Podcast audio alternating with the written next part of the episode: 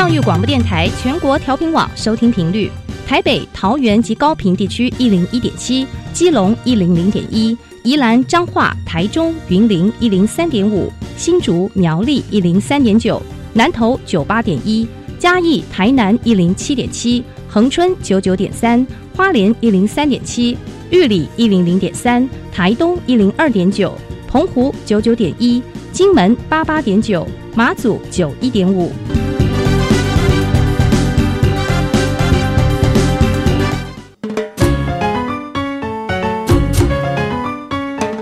生活处处有科学，人人都是科学人。哎，曾老师，我相信生活处处有科学，但是你说人人都是科学人，这就太夸张了吧？其实啊，只要有好的科学观点、思维训练和持之以恒的毅力，人人都可以成为科学人。Trust me, you can be a good scientist too.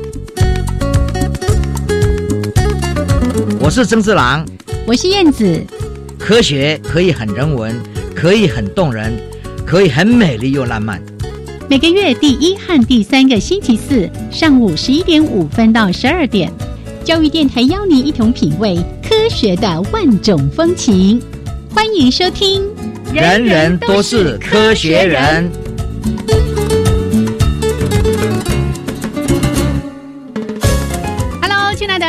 众朋友们，大家好，欢迎收听教育电台，人人都是科学人，我是燕子，我是曾志郎，Hello，曾老师，哎，燕子啊，看你今晚来啊呢，嘿嘿，声音都还是大声哦。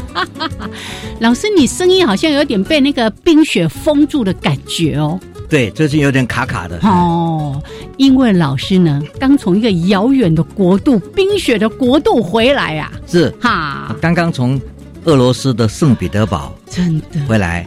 然后这次我的讲起来，应该说是第三次嗯哼到了圣彼得堡，是大概在二十多年前去了一次，那时候还在列宁格勒的时代，解放的时代是。然后呢，那时候就是配给各方面都不是那么好。第一次去是有钱买不到东西啦，就说什么东西都没有。哦，物资不是那么样的而且他的商业行为也不是那么样活泼哈，活跃。到那边就只是开会。那第二次呢就不太一样，第二次就已经变成圣彼得堡了。嗯，就是它已经是苏联这个苏维埃政权已经是垮掉瓦解了。对，瓦解之后，我去的时候是他刚好是那个 Microsoft，就说那个微软，嗯，他们办了这个 Imagine Cup。那时候我们去微软的时候，因为微软很忙，我必须要负责这些所谓裁国际的裁判。嗯哼，然后呢，跟他们跑这里跑那里。有去看了夏宫，没有去东宫。那这一次呢，想说，哎，夏宫很漂亮，再去看一次。可是冬天呢，嗯哈，现在很冷，关掉了。是，就去了东宫。东宫，哎呀，进了东宫以后才知道，哇，这个地方是原来他们帝王当年住的地方。嗯哼，所以是非常非常的宏伟。后来变成这个博物馆嘛。是。他当年建的时候就有点想把它做成博物馆，所以它里面的很多收藏，嗯哼，都是非常古老的。所以这次呢，大开眼界了。那这一次去是因为他们两百周年。嗯，俄罗斯的科学院有一个东方文献博物馆，那个真的是非常非常的丰富。然后跟我们中央研究院数一所啦，做很多东亚语言的这些系所、语言所的很多人，比如说西夏文字，嗯哼，你可以看到很多文献。哇哦！啊，然后呢，看到甲骨文，看到敦煌。这个东西都在当地，他们很珍贵了。嗯，对，而且是重视的。对，所以这两百周年纪念呢，那当然有一个开了一个会，把全世界很多研究汉学，包括东亚语文、语言文化的的这些社会制度的，都找来一个一些大师。嗯哼，所以在那边也碰到很多听过名字，可是从来没有看过的一些学者，是从各地来。所以这个呢，俄罗斯本身他们对这一些研究是非常精深。那这一次呢，最后有趣的是，我们第一天到的时候，一下飞机，惊刮了哈，零下四度，零下四度，就感到那个冷的那个感觉哈。然后旅馆很好，跟我第一次去几十年前去的时候，那个旅馆就完全不能比了。那时候我们还订不到旅馆，是我必须住在别那个教授家里啊。然后现在这一次呢不一样，那我说过，第二次去是跟微软嘛，嗯哼，那是一块钱台币可以换一个卢布，嗯哼，哦他们的一比一，那这次去呢，一块钱台币可以换两块卢布，哦，就表示说他们的通通货膨膨胀。胀，对很厉害，然后他们的这个、嗯这个卢布的汇率降低了，是，所以这个东西呢，看出来说俄罗斯的经济是在一个衰微的时候，所以在这个时候呢，你就会感觉到俄罗斯人看到外面的人来啊，嗯观光客，他要大量要吸收，呀，所以呢，以前我会感觉他们蛮冷淡的，嗯。对很多事情，可这次就看他们很热情，哦，这人潮就是钱潮啊，对啊，啊哈，对，他看到这些很热情的，然后呢，介绍我们各种地方要去的，是，所以这次去，我们第二天一早就要去市政府，圣彼得堡的市市政府呢，我们在那天开幕开会，走进去的时候，邀请函再三的看，嗯。然后比对邀请函上的照片跟你护照一样不一样，嗯，然后护照上跟你本人一样不一样，然后呢再三的查看，哦，所以那个安检还蛮严格的，在那个门口的地方，嗯然后就进去了。进去之后，哇，真的很漂亮。嗯哼哼，然后看了个照片，我一人马上就认出来了，这是列宁的列宁的照片。啊哎，是，然后看到列宁照片，那里面的接待我们的小姐就跟我们讲说，这个就是列宁的办公室哦哦。所以呢，我就走进去看了一下哦，他的起居，他的办公室，然后呢都很简陋了哈。他在那边四个月，嗯四个月之后，他们新政府成立，就搬到莫斯科去了。那我就说，这个地方怎么会是变成市政府？原来它是一个学校，嗯哼，当年贵族把他们的女孩子、女儿嗯都送到这边来学礼仪、哦学文化。是所以这个东西在圣彼得堡是很重要的一一个学校。哦然后呢，我们就走到我们会场开会嘛，哈。我是因为纪念两百周年，那这两百周年里面呢，很多汉学的会议在这边开，那我要去介绍唐奖。嗯哼，哎，唐奖在世界上慢慢真的是很有名，是而且汉学这一部分，俄罗斯人做的非常好，可是都不知道，因为他们用俄文写的，很多人比较少看到。可是大家知道他们的功力非常深。嗯是所以呢，我就去了，介绍了一下唐奖，我们这几年在台湾办的，他怎么样成立？然后呢，前面是第一届的人，第二届的人，然后哦第三届，的这个得主，对，然后我就嗯说，我们希望能够看到俄罗斯人也能够推荐他们的学者、啊是啊，底下的学者哇，你们脸上泛出光彩 就说，那这个奖是多少经费？那我说这个奖呢，是一个人是一百多万美金。嗯哦，这嗯比诺贝尔奖还高哦哦！眼睛他人从看了好几几个眼睛都跳出来，出来了，但是呢，我说这个竞争非常的激烈，激烈，而且都是一代的大师在这边申请。但是我认为，俄罗斯人他们很多大师是是有很有机会的，哦，他们是自学很严谨的，是嗯，然后你可以看到这些俄罗斯人在研究每个地点，就是说从大唐之前、嗯哼，唐朝之后、汉朝，然后宋元明清这一整一串，真的是哦。很很厉害的，而且他们对于从一个冰天雪地的地方看到南部的大草原，嗯哼，哦啊，他们从高加索高原那边看这整个人类的变化，嗯哼，我听他们学者在讲这些历史的时候，你会有另外一个感觉，因为我也知道当年一个年轻的语言学家做那个叫做我们叫做 proto language，就是说语言分布这么不同，嗯，那你如果假设它原来是从就一个语言这样分出来的，哦是，那最早的那个语言，然后再来分分的语言，再分的语言，但每个分叉又分的语言，这个架构做的最好的是就是一个俄罗斯的，嗯。那时候是五十几岁，不到六十岁一个年轻人。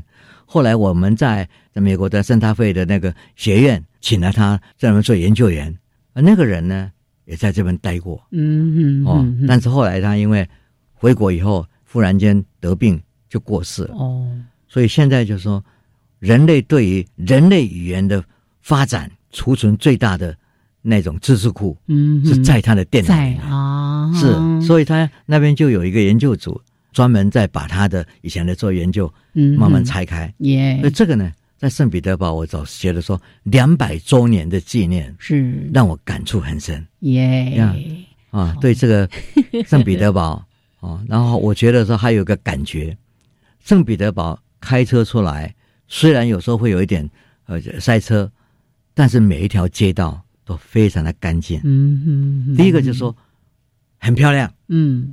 建筑都很漂亮。是。早期的那些建筑真的了不起。真的。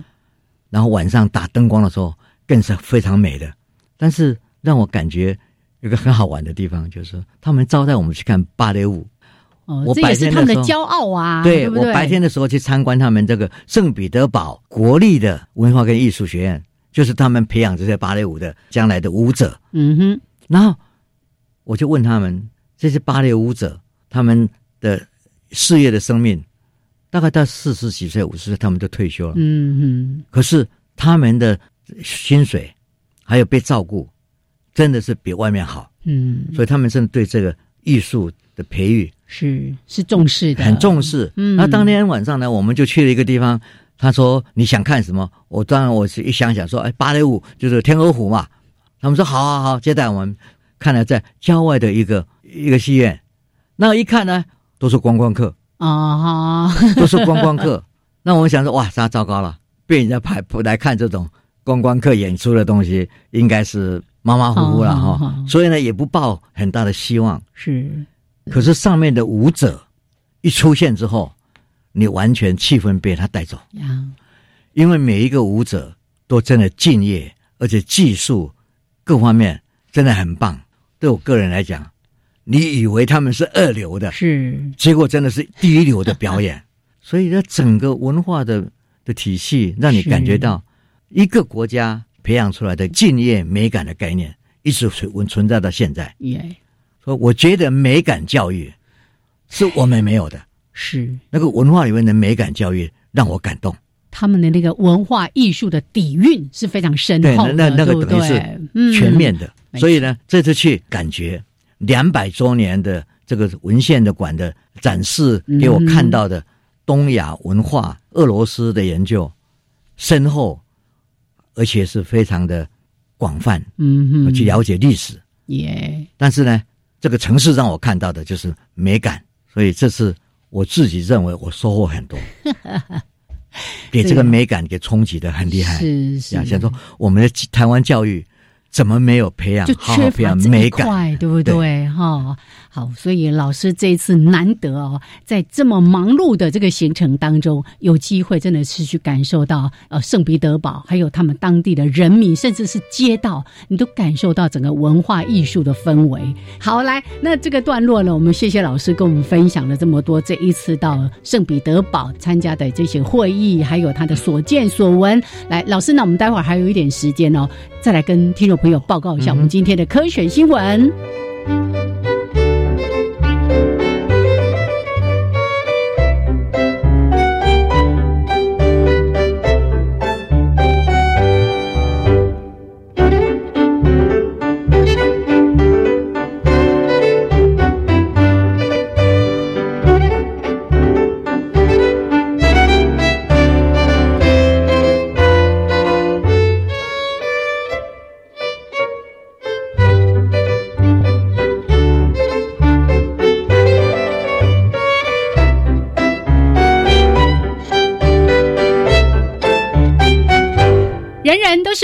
学人，处处可学新知识。欢迎朋友们继续的加入教育电台，人人都是科学人。我是燕子，我是曾志郎。好，刚才呢，真的我们都跟着老师的脚步，一起投入到这样的一个文化艺术的氛围当中来。回来讲一下另外一件事情，这也是今天呢燕子到电台来的时候，我们电台的。同仁呢，跟燕子说到了，哎，我们十月十八号那一天，老师有特别提到说，哎，我们有中央大学、阳明啊、交通，还有成大，对不对？哈，还有包括国立台湾师范大学，是哦，我们有去组成了一个零到六岁的关于幼儿的一些脑部发展的实验室啊，等等的。这位听众朋友呢，听了之后非常有兴趣，就来电话问说。有没有什么相关联系的管道，或者可以持续的去关注这件事情？是现在这个实验室呢，讲起来正在完成。嗯哼，哦，实验室里面的真正完整，就是要很多不同的仪器。是，这对脑部的的看法。嗯哼，我们已经有了，就所谓脑波的仪器，这早就有了。是，我们也有一些所谓眼动仪。嗯，哦，眼眼看着小孩子眼睛动来动去，他在想什么？是。第三个，我们现在想要建构的是一个脑造影哦的影像，可是这个神经影像呢很贵。如果是说做核磁共振，那当然是很贵。嗯哼。然后小孩子要到一个地方去，那个小孩那个整个实验室就比较麻烦。可是现在新的，我们跟耶鲁大学正在合作的，就是叫做 Near，就所谓所谓。近红光，嗯嗯，用光学的这个方式在看这个脑神经，哎呀，它虽然比较没有那么厚度，近的那么远，嗯，但是呢，它可以看到表层很多神经活动。那这个也是现在大家努力在做的，在婴儿的啊，在幼儿的这个这个方向呢，可以比较容易，而且不一定要盖那么贵的哦，那那个所谓核磁共振仪器啊什么的，对，所以这个呢正在完成在台湾师大。而，台湾师大负责人呢是李俊仁，哦，李俊仁教授跟他一个助理教授王新民这两位，哦，然后他们呢正在把这个实验室弄好。可是，在这个实验还没有开始以前，我们就已经在宜兰罗东医院那边呢，跟罗东医院的吴淑娟老师合作，我们就在小儿神经科的地方呢做了一个研究室。哎，这个吴医师也来过我们电台上过节目哦。对，然后他就来这边，把我们在做的阅读，从小就让他养成阅读习惯的这个事情，跟脑部的发展，嗯嗯，我们已经已经有文章出来，也有一些实验资料，然后现在更进一步的在跟美国的耶鲁大学、跟世界上哦芬兰啊各地的比对。我们这个叫做跨国的比较，所以这个在正在进行。所以这个研究呢，会设在以师大婴幼儿脑科学实验室为主要的一个一个基础。是哦，刚刚讲说李俊仁教教授啊，王新民，那真正在负责这个运作的，现在是王新民教授。嗯哼啊，如果有人要想知道，可以跟他联络。是啊，现现在一方面做研究。一方面，我们正在把它把实验室建得更好。嗯哼哼，实验室大概会在明年呢正式的公布，把全部都完整了以后，对，然后这个公布呢会跟耶鲁大学呢一起合作呀，大家把这个实验室呢，嗯哼，弄得更精细，是，然后更有分析的能量，然后还要请一些人来帮忙。对，所以这样的一个发展哦，不只是我们在科学方面的一些进展，对很多关心教育的人来说，也都非常的关注哈。是这件事情是跟我们今天要谈的这个新闻有关系的。嘿嘿，对对对对，来，所以呢，我们也谢谢这位听众朋友来。这个电话哈，跟我们关心这样的一件事情，有机会让我们做一些补充。当然，后续这个实验室的相关的进展，一定会在我们人人都是科学人的节目当中再来跟大家做最新的更新，对不对？对，我们一直在进展，把它完成之后，没错。然后实验将来我们还会报告到这个跨国研究，是因为这个也跟联合国的科教科文组织所对的。要做婴儿的研究、脑的研究有关，是，就台湾现在算是其中的一员。没错，好，来，我们也谢谢听众朋友的这个来电，让我们有机会来做这样的说明。那剩下一点点时间，赶快来说一个新闻哈，给大家分享一下。我想今天这个新闻最主要还是在机械学习，对我们经常在讲的 AI 啊，对不对？对，但现在 AI，AI，其实 AI 呢，最重要一个概念就是计算，是。这个计算，所以呢，在麻省理工学院，当他们成立一个 AI 的研究部的时候，他们并没有把它叫做 AI 学院，嗯哼，他们叫做计算学院。啊。这个整个这，我觉得他们这个想法是对的，是是，这整个是一个 College of Computation，嗯哼，所以大家在你这样一思维。其实把那个重点真正点出来了，而不是大家想的他有什么能力，他有什么样想象智慧、行空的这样。对，而是说他真的只是一个计算。那这计算能量越来越强，那其中最重要的就是说，我们是刚刚在讲婴儿，嗯，婴儿的学习，你我的学习，都是说我学了以后，我并没有定下来，就是只学这个。对，后面来的资讯我还会再重新整理，然后呢，学习对某一件领域或某一个专精的主题，嗯，我们自己学习的这个主题是不停的在增进的，嗯哼。所以现在的机器，现在的一些计算。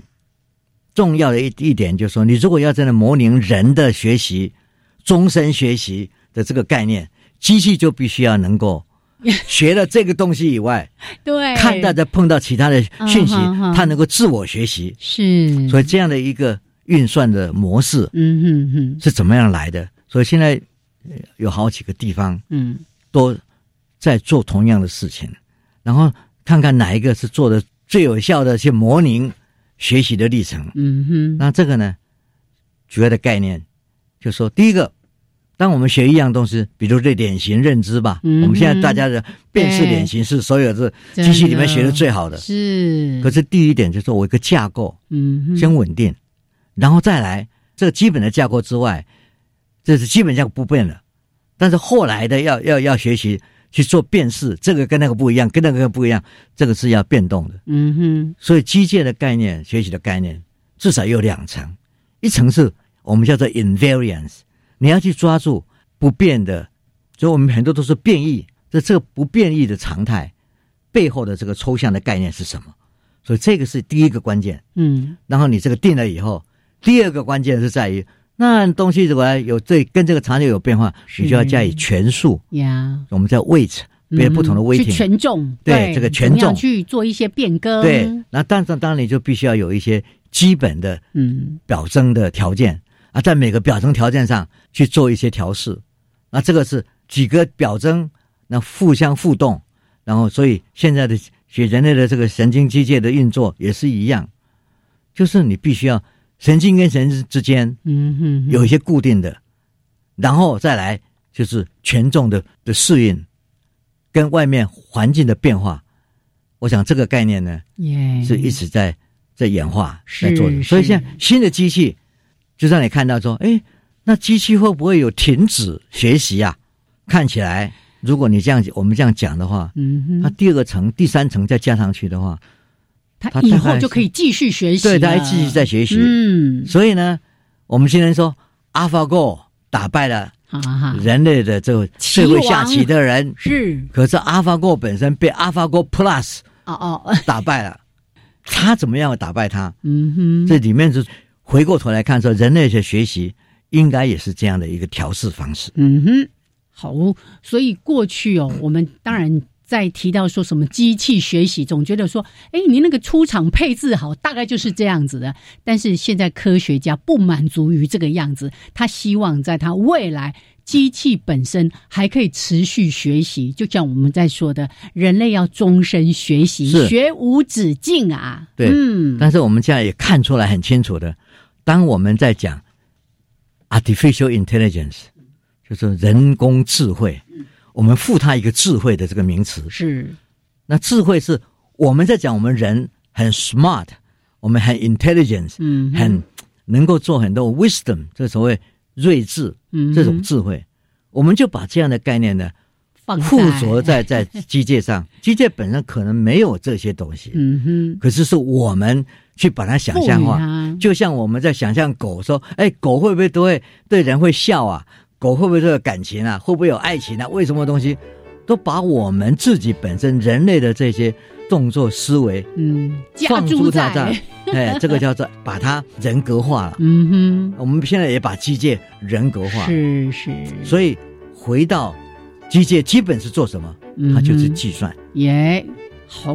来，这是今天呢，在一开始哦，呃，除了老师最近的行程跟大家做的分享和报告之外呢，也提供这一则科学新闻。那这个段落就先聊到这边哦，稍微的休息一下，一小段音乐，还有两分钟的插播之后，回到我们科学人观点的主题时间。是的。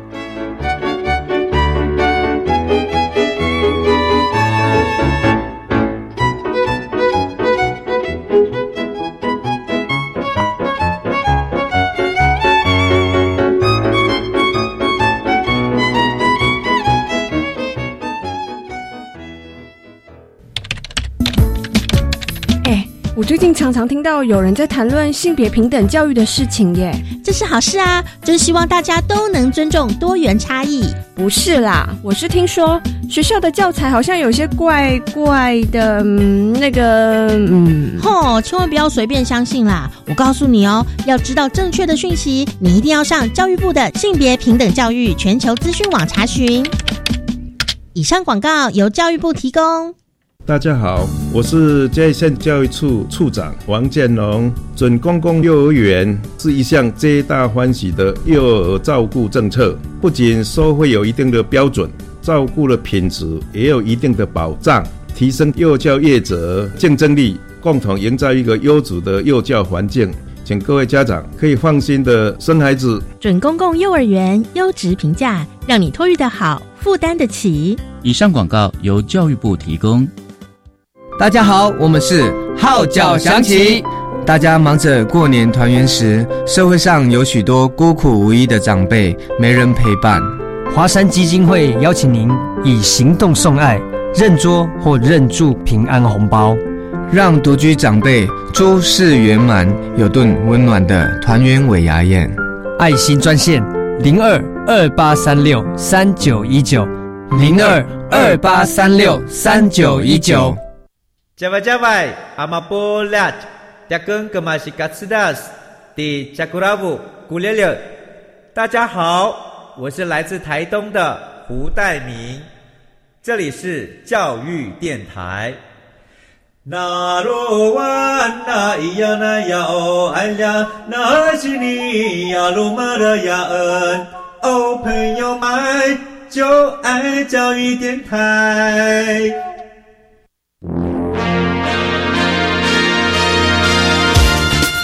人人都是科学人，Trust me, you can be a good scientist too.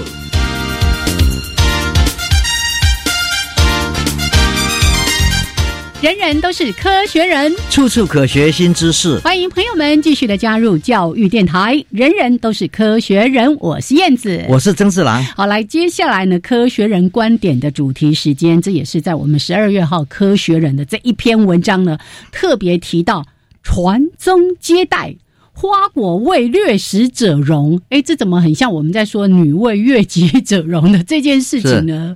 其实是概念是一样的。嗯你为什么要为悦己者容？哦，就是希望吸引人他来看你嘛。对，今天我们要讲的。就是一个花博所引起来的一个想法了。花博对，花博现在正在台中热闹的举行当中。对啊，嗯，那当有一个主题忽然间蹦了出来的时候，引起你的联想。老师有去看到花博吗？我不敢去看花博，是因为我有发粉热，而且也蛮严重的。老师如果去，可能就会看到有一个人在那边，从头到尾就一直哈啾哈啾哈啾，而且看到我眼睛哦快要凸出来，然后呢一直在痒。我有这种毛病。我想，因为花这件事情对人类而言，嗯哼，真的是上天给我们最大的一个礼物，赏心悦目啊。对啊，各种花卉。哦，不同的表现是是让你感觉到说哇，这个去看了一个花啊，是很开心的一件事，精神就特别特别的愉悦了。对啊，嗯，哦，真的很漂亮。它这有些花枝招展啊，里面那个里面，这个就让大家想起几年前台北也办花博的时候，哇，真的是。一方面当然人潮汹涌，可是如果你有机会去到那边，还真的是被这个大自然这么多的这些花朵植物感到非常的赞叹。嗯，因为在台中办嘛，对不对？嗯。然后呢，台中的朋友就哎邀邀老师去哦。对呀，讲起来就非常好玩了。可是因为他不知道，嗯哼，我是不敢去。呀，还有就是说，像看到那么多人人挤人，是花在看你，还是你在看他？这个很辛苦哦。嗯哼。所以我现在就算了。但是呢，我说演讲我来，哦，要我来演讲，我找到时间就过来跟学生们谈一下这个很好的事。嗯哼。但是呢，花博呢敬谢不明，哈，因为讲起来就说，整个历史上花是我们非常重视的，大家对它的赞美啊嗯，诗词，对呀，多少的文学，对对，然后。梨花白，桃花红，桃花红，桃花红，梨花白。然后我们到了冬天，我们看到梅花，我们还会把它赋予这个人格上的这个伟大的事情。这个不经一番寒彻骨，对不对？这些东西都是人类对这个植物啊的一种感觉。是，然后呢，对我来讲，我们看到的花是它的生命。嗯哼，真的，有时候你这个花啊，你在想象不到的地方，他们就是生命的展示。嗯，是让你很感动的。耶，我在讲说，有一次，那是好久以前了。嗯，我去到黄山。嗯哼。黄山呢，现在是要坐那个那个缆车啦。那么早年去的时候呢，缆车都还没有盖好。我到合肥去科技大学去教书，教了一个月。嗯，教完之后，他们当然就是说：“哎，你要老师，你要不要到黄山去看一下？”那当时就说：“好啊，黄山是这么有名的中国第一大山呐。”那我们当然就去去看。那时候我跟黄老师两个人呢，就走路。就一路上就走，嗯哼，走了三天三夜，哇哦，对，所以一路慢慢盘旋而上这样子。那就车子到一个地方以后，你就没有办法再有车子上去了，就必须要走路。现在不是有是缆车，那缆车嘛，那是没有嘛。可是我我总觉得说坐缆车哦，像这种美丽的地方是太可惜了。对，而且其实对环境也是个破坏耶。对啊，然后你你你这样慢慢走的话，真的千山万峰。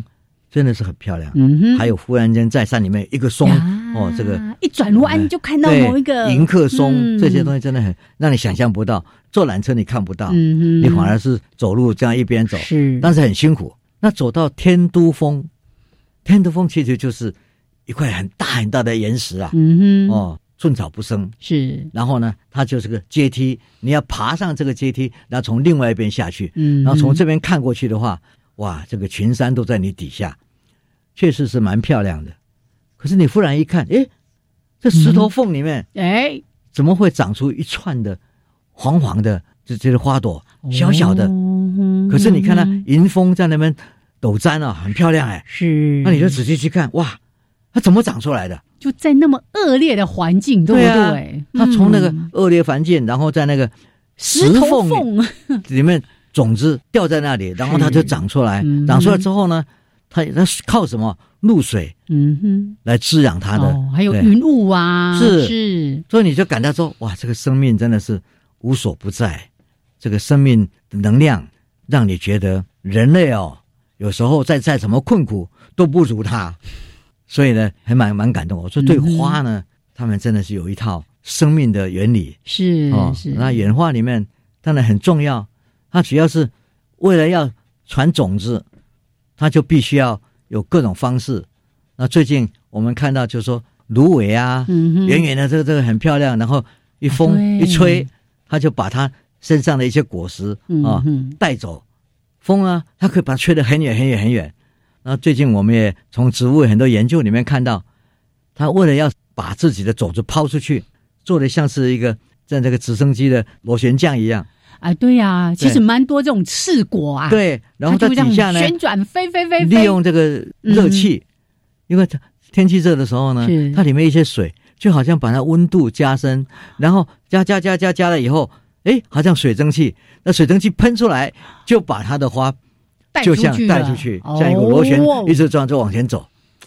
这种生命啊，真的在这个自然界里面，对它生存的方式，真是。你只能讲一句话：只要为求生，没有不可能。嗯哼，这种概念呢，嗯就在生物界看，真的是非常了不起的一件事。是是。所以，在我们很多事情在在看的时候，会觉得说：“哎，啊，怎么搞的？怎么会有这么漂亮的东西，这么伟大的东西？怎么它会造出一个像直直升机一样的东西？”嗯哼。可是你仔细去看，它也是经过。几百万年、几万年的演化，慢慢慢慢存在的，是留下来的。对呀，它有这样的能力，它就留下来；没有这样能力，它就没有了。所以呢，它的基因呢，就越来越被塑造成定向，一生下来就是这样。其实我一边在看着老师的这个文章的内容，一边就开始就回想我在自然界看到了很多很多的事情。就像老师刚才看到的花，说到的这个花朵，哎，这个花为什么长这样子？哦，原来它是要吸引蝇的哦，它的味道，哎，它长这样子是要吸引蝴蝶的，这样子是要吸引蜜蜂的，它都有它的道理在的。还有像老师刚才提到的各种的果实啊，有的是长刺果，有的是有很多的绒毛，或者有的会蹦开，或者是它让它自己变得很可口，就会有其他的动物来吃它，然后呢，嗯嗯，对，或者是踩了丢下去，就有机会散布到更远更远的地方去了。是，嗯，有时候我们想说生命哦，在不可能的地方存在，真的，那存在的方式又很独特。对呀，我觉得看花，嗯哼，大家要想的是沙漠里面的花。哎呀，沙漠不水啊，嗯啊，植物生物就要靠水啊，那它怎么样活？嗯哼。可是你如果今天有机会到很多沙漠上去，嗯哼，哦，像大家讲说哦沙漠干瘪瘪的，如果是所谓 sand dune 的那个。那个沙堆啊，嗯，沙丘啊，沙丘。哦，那当然是很难看到植物，嗯，因为它整个是沙子堆在那里。但是呢，只要是比较平地、干燥的地方，嗯哼，它虽然一块块都裂开的，是。没有水嘛，哦，可是它裂开的裂缝里面，嗯、就会长出很多 那个植物。对，所以你一看出去，哇，一片紫色的，一片红色的，一片黄色的，然后你仔细看它底下的那个。泥土，嗯哼，都是都是皲裂，是，都是裂裂开，裂开，裂开。对呀，在老师的这篇文章里面，还有放了一张图片，就提到说，在那个智利的一个沙漠里面，一阵暴雨之后，所有的花就在同时开放。是，你看他们要抓住机会呀。是啊，嗯，对，那真的是很漂亮。是，然后沙漠里面呢，你在走的时候，有时候会看到一件事啊，还就说风吹起来的时候呢。你会看到，哎，好像有一个滚滚滚动的那个，对，有一种种子，对对对对对对。你知道那是什么吗？啊哈，那其实是它长出来的一棵小松木了哈。是是。然后那个风滚草，对，叫做风滚草，对不对？那风滚草，你只要仔细看，是。哇，它的那个根啊，嗯，很深很深，耶，那个根是很深的，嗯，因为它一直要找水，是，一直要找水，对，一直要找水。所以它的根就越来越深。它两个作用，一个是找到水，嗯，另外一个就是说沙漠里面的风很很快、很很急的，但是呢，它就因为根很深，它就不会被拔掉。就一旦它有机会定根的时候，是它就有机会成长。还活着的时候，嗯，是很稳的。是，那慢慢慢慢，它老了，哎，慢慢的没力量不够了，所以就被拔起来之后变成风滚草。是，所以这些东西是说你在沙漠上看到。那各位要看到沙漠的花很漂亮，是你看过火龙果的花吗？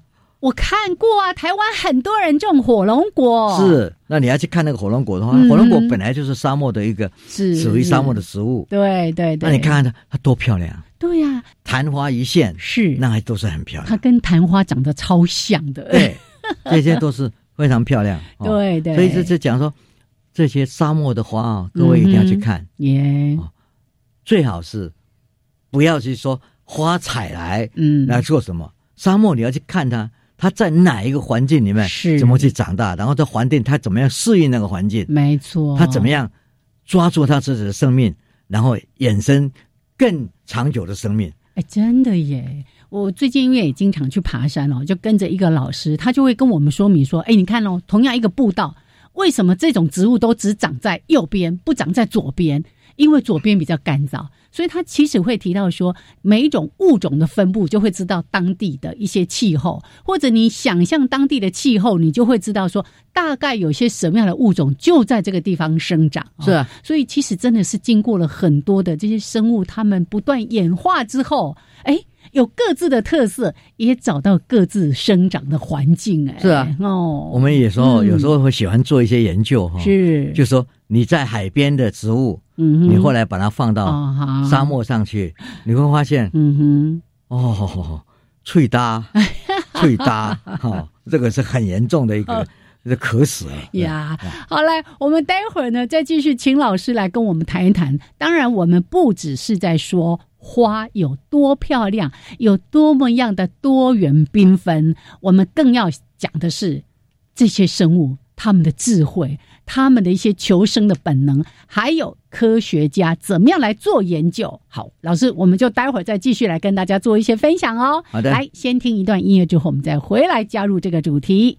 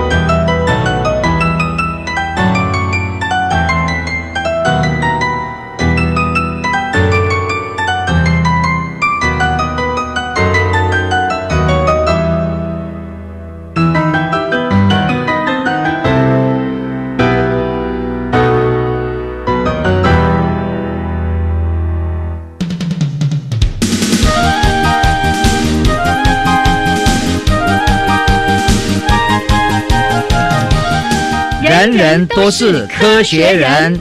Trust me, you can be a good scientist too.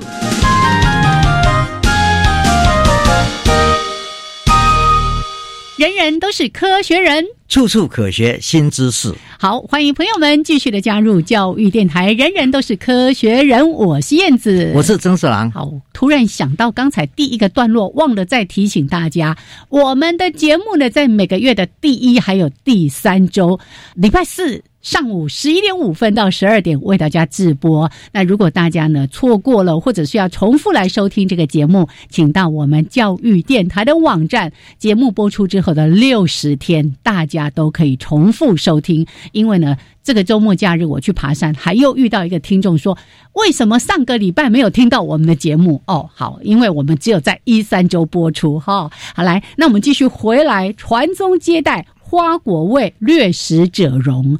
那刚才老师一开始从一个在黄山上的这个花朵，对不对？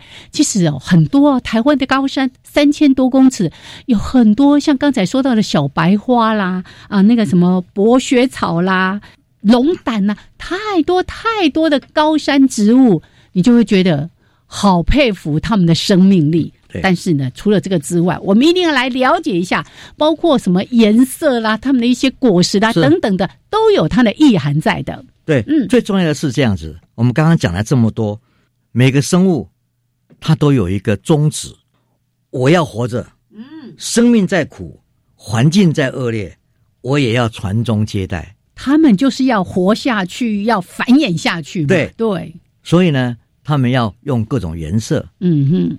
但是科学家在研研究这个花的颜色的时候，他们就要问两个问题：第一个，颜色，嗯哼，怎么会有这么多变化？对哦，啊不，通通都一样就好了吗？那这个大自然难道有一个调色盘吗？嗯哼，啊，这个就是有一个自然的，我们所谓看不见的演化的机制。是我们看到，就是说它本身就是一个花青素。哦，关键吗？对，是说。本质上会有颜色是花青素，嗯，那花青素呢，它会遇到酸，还会遇到碱，嗯哼，那这两个就颜色不一样了。哦，对对，所以呢，我们看到遇到酸，它就变成蓝色。哎，怎么像在做那个试纸？那个紫高丽菜里面就是有那个花青素，可以拿来做测试，它是酸的还是碱呢？对呀，嗯，它遇到酸就会成为红色啦。嗯哼，但是遇到碱。就会变成蓝蓝色，然后中间这个里面中中性的，对对对对配配，就这样呢，它会适应外面。那我怎么样去吸引这附近的这这这一些来帮它采花的人？嗯，哦，的植物、动物这些，这吸引这些动物来把花粉采了，往别的地方走。这这些东西都很重要的。所以花科学家就问两个问题：第一个是本质。我们知道哦，原来是有这种化学的本质、化学的成分在那边，然后调配。然后第二个就是说，那为什么调成这个颜色？嗯，跟调成那个颜色？哦，说第一个我们问的是 what，嗯，第二个问的是 how，嗯，它这个调配有怎么去调的？这个比例有多高？对不对？然后真正的问题是从演化的观点是 why，对，为什么是这样子？为什么是这样子？嗯哼，那个就要看。它生长在不同的地方，那个地方有什么样的物理条件？嗯，有什么样的生物条件来让它可以用哪一种颜色来表达？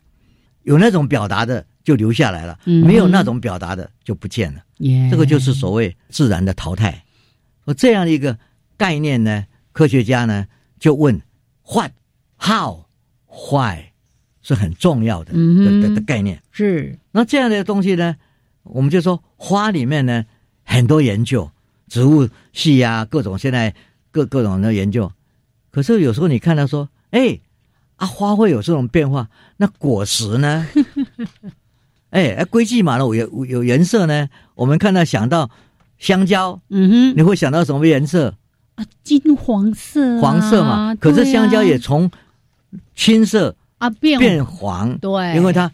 要你吃的时候，你来吃我的时候就是黄。哦，有暗号就对了。对啊，所以就说它很多密码是。是藏在颜色里面。啊。对呀，像现在橘子、柳丁类的，刚开始也是绿绿的，等到成熟呢，也变成黄色或者趋近红色。那我们在讲这些的时候，嗯，都说这是一个想象力。是那远古的事情你看不见啊，对对，你不晓得这是是不是真正是这个理由理理由才变成这样子。这个坏的问题，嗯哼，是讲的是远古，远古看不见啊。哦，那我们有这个理论，你就想要去证实它，这是就是这样。所以要往远古去探究哦。对，那远古已经不见了，嗯，所以必须要从现代。哦。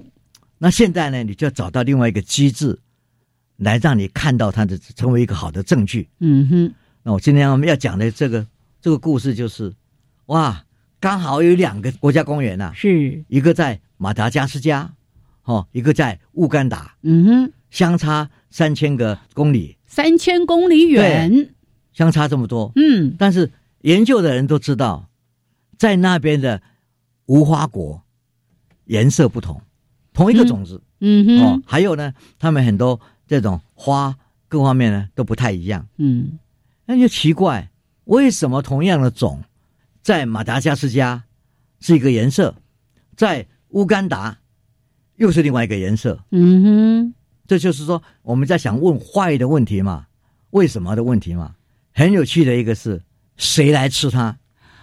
哦，老师刚才提到那个乌干达跟什么马达加斯加，对不对？他们用两种植物，一个是莓果，一个是无花果嘛。然后呢，老师文章里面有特别说到，乌干达国家公园里面长满的是红莓果、橘色的无花果，但是马达加斯加的国家公园是黄莓果跟绿色无花果。对对，为什么会这样？是啊。嗯，所以你如果要去寻找他他的祖先的祖先的祖先 为什么会这样？啊哈，你祖先已经不见了，嗯哼，你很难去找到证据。是，可是你现在看，现在有一些旁证，嗯，而且旁证能让你得到一些答案。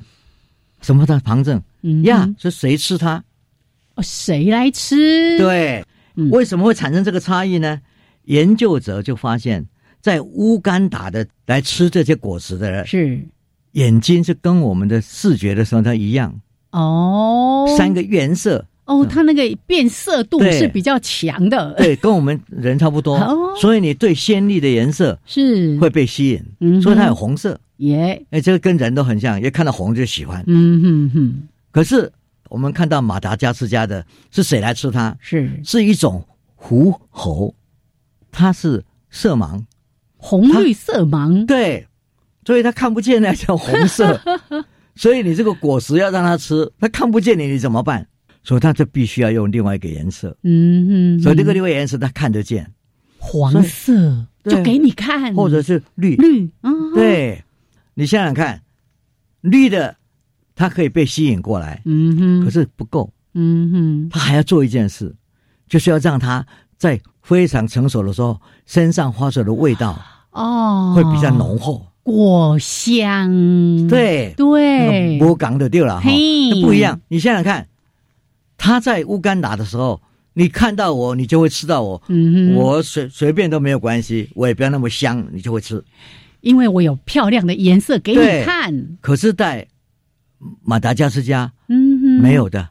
是碰到来吃它的这个掠食者，哦、就是一个色盲，色盲，他看不见这些。那你要让他吸引过来，你要让他看到这个小果实。嗯哼。另外，他过来之后，嗯，他要找啊，还找不到嘞，因为他忙嘛。是啊，靠味道来。要靠味道啊。所以呢，科学家就要去把比对这两个地方的果实，在成熟的时候，它的味道。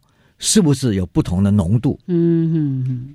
所以科学家呢，在这两个地方就看到了这个浓度不一样。嗯哼。然后又看到这个他们真正会来会不会来吃的的方式。我要去观察，对，记录，嗯、然后就把这些呢变成一套非常重要的证据，来支持我们刚才讲的远古的演化，是因为。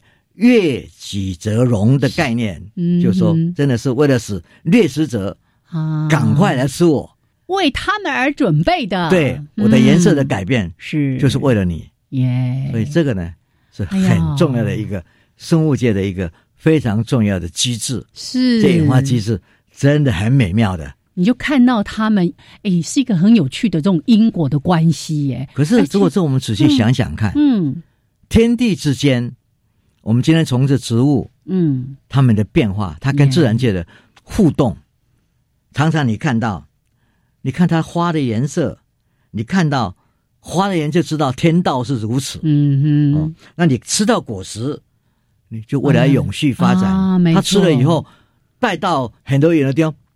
假吧，那个果实就掉在很远的地方，是在那边就长出来的，永续发展的概念就出现了。就自然界存活的概念就一个合作，嗯，互助，这个就是生命的延续的最重要的一个原则，是，对不对？所以呢，我们就讲，我们人类实在是应该像花果这一种适应能力来学习，是。合作。互信、互利、互利是，这才是我们人类能够在永续发展的一个是一样的原则。耶！如果我们一天到晚在打来打去、嗯斗争的话，我们就濒临于被消灭掉。历史上太多了，太多这样的例子了。是是的，所以我们今天借镜于自然界，看到这些花果，为了吸引。那些蜜蜂啊、蝴蝶啊，或者是各种的这个传媒来帮它传花授粉，看到各种的果实的颜色，哎，为什么它要长这样？为什么它要有香味？等等的，就了解到整个自然的运作。我们也从这边学习到，怎么样让世界可以更相互的合作、和平、永续的发展下去。所以现在我们在说所有的教育，我们教育我们第二代。